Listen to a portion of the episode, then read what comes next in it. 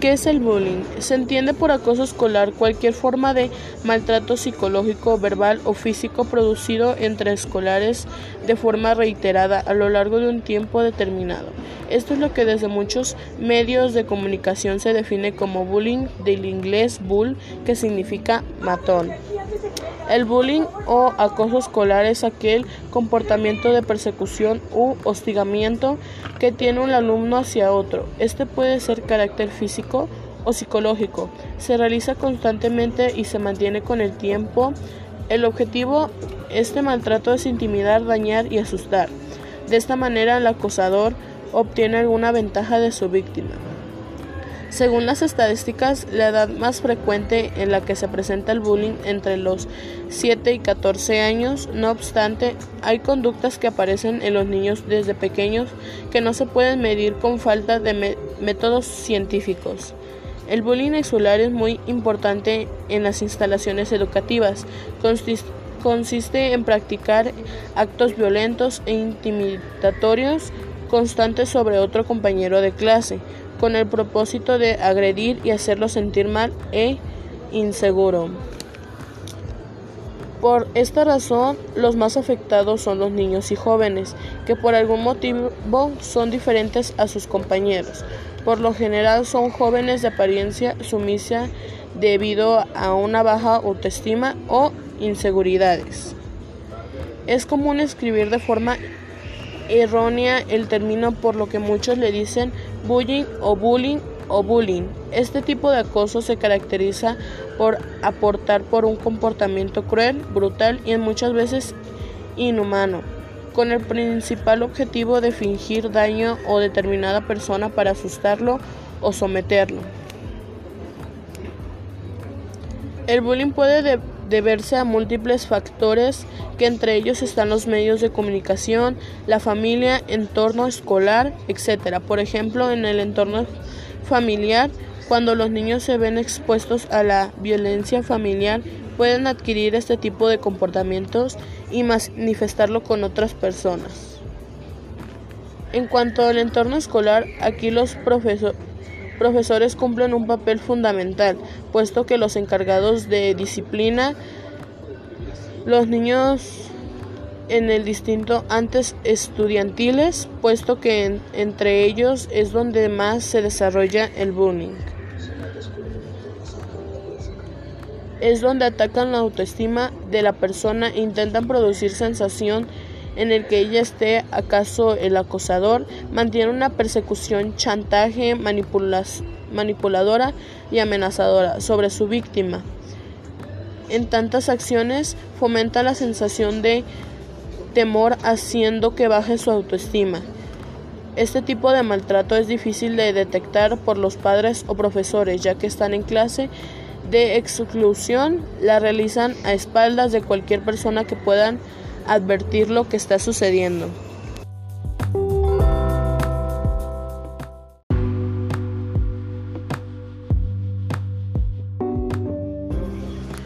Consecuencias del bullying. A pesar de la extendida creencia que el bullying se da con más frecuencia en centros escolares situados en las zonas y barrios más desfavorecidos, desde un punto de vista socioeconómico, lo cierto es que el acoso escolar no lo hace distintos sociales ni de sexo, centrándonos en las consecuencias, las más evidentes en la disminución del rendimiento escolar, debido a que a un cambio en el comportamiento habitual de los chicos. Este efectivo negativo afecta tanto a la víctima como al acosador y a veces también a los escolares que favorecen estos actos jaleando y animando las acciones o con una actitud totalmente pasiva. Las consecuencias que se pueden dar a conocer por desgracia, quien se la lleva la peor parte en las situaciones de acoso escolar son las personas más débiles o con condición de inferioridad. Nos referimos a las víctimas. Los principales efectos negativos del bullying en los niños o en las niñas que sufren baja autoestima, actitudes pasivas, trastornos emocionales, problemas psicosomáticos, depresión, ansiedad y pensamientos suicidas, pérdida de interés por los estudios, los que nos pueden descadenar en un menor rendimiento y fracaso escolar, aparición de trastornos fóbicos, sentimientos de culpabilidad, alteraciones con la conducta,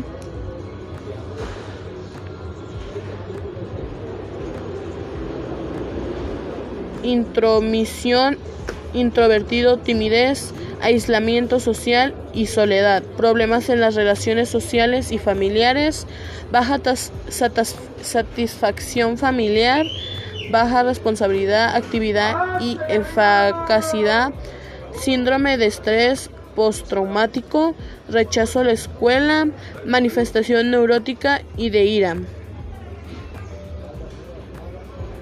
Pese a lo que nos provoca un sufrimiento directo como ocurre con las víctimas. Algunos estudios indican que los acosadores pueden encontrarse en las antecelantes de las conductas delictivas, aunque resulten paradójico con un ex actitud. Los acosadores consiguen frecuentemente la aprobación y hasta la admiración de algunos de sus compañeros, lo cual hacen reforzar sus actitudes intimidadoras a lograr o al menos manteniéndose en el éxito con las mismas.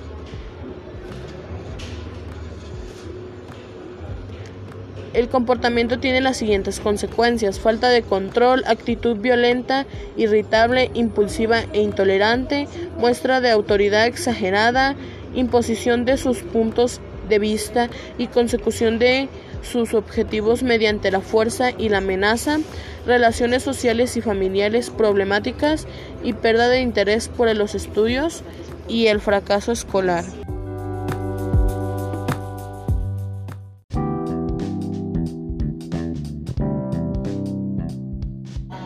Bueno, como acabo de mencionar en, el, en los anteriores audios, este sí, es muy importante dar a tratar o dar a conocer esa, pues, esa situación o como el bullying. Es muy importante dar a conocer eso, porque ese tema es muy delicado con alguien, con unas personas. El bullying está en todos lados, aunque tú no lo creas, el bullying está en todos lados. Puede estar en tu casa, puede estar con tus familiares, puede estar en la escuela, puede estar en todos lados, con extraños hasta en eso.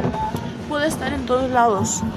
Porque puede, o sea, el bullying es el bullying nunca se va a terminar en esta vida o aquí al menos nunca al menos bueno yo digo no no se puede terminar porque si alguien quiere es como una delincuencia. En todos en todos lados hay delincuencia este que roban asaltan etcétera.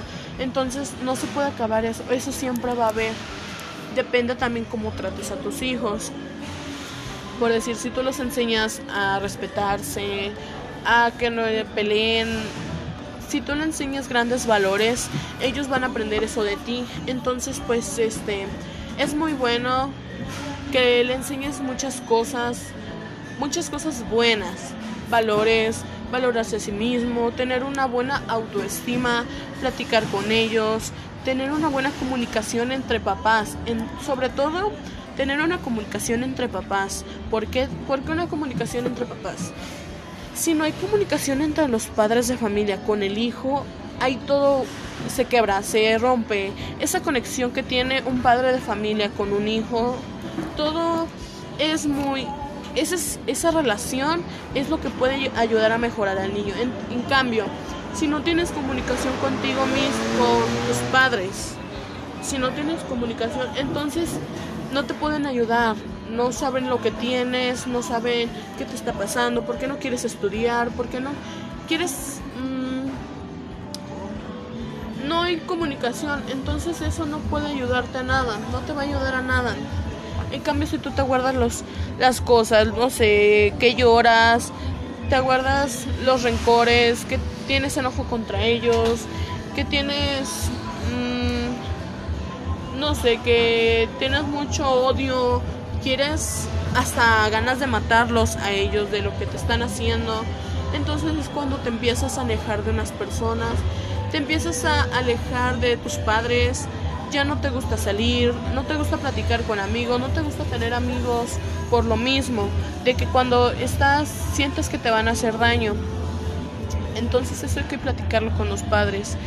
En cambio, si tú no lo haces, empiezan a llegar los, los momentos en que te quieres suicidar, los pensamientos suicidas, este, que ya no sabes ni qué hacer. La mejor solución que hayas es pues solamente suicidarte, porque pues tú piensas que con suicidarte se van a acabar los problemas, pero en cambio no, van a ser más problemas. Van a ser mucho más problemas de lo que tú crees. Van a haber más problemas, este tus papás se pueden, no sé, muchas cosas, muchas cosas. A lo mejor tú, piensas que mis papás no me, no me quieren, mmm, no sé, no me escuchan, no me atienden, nada. Entonces es cuando tú empiezas a ver que no les importa, no le importas a nadie. Entonces, no, entonces hay que ver de otra manera las cosas. Hay que, tienes que tener comunicación bien con tus padres, platicarles todo lo que te, lo que te pasa, este, saber qué te pasa, mostrar tus sentimientos hacia ellos para que ellas, ellos puedan ver qué te pasa, si te están haciendo bullying, dar a tratar esa situación con alguien, con, sobre todo, sobre todo dar esa, dar esa situación con los con los maestros con los maestros que pues son los responsables de son los responsables de esa situación.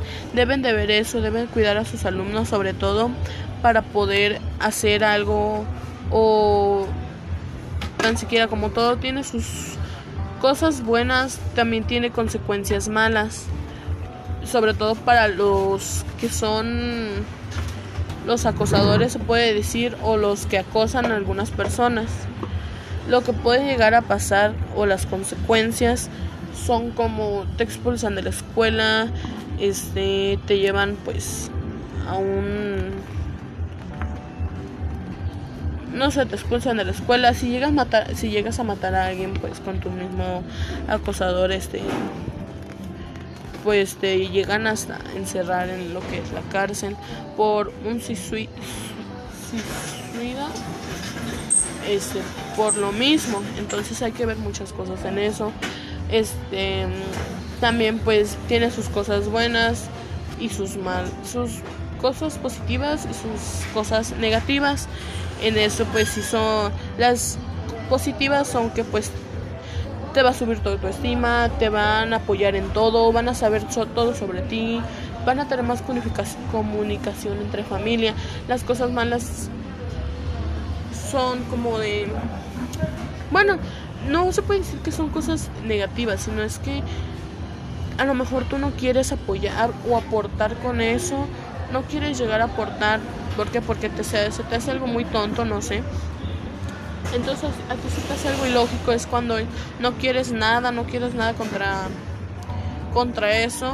Entonces pues, y lo mejor, lo mejor para ti es pues ir a un psicólogo o platicar con tus padres, pero si tú no sientes esa comunicación, pues llegarles a saber es, ese mensaje o llegarles a saber que pues tú estás mal contigo mismo, que te están haciendo, que te están acosando más bien, que te están acosando y pues tienes que verlo por ti, por ti mismo tienes que verlo para pues poder llegar a un, un estado bien.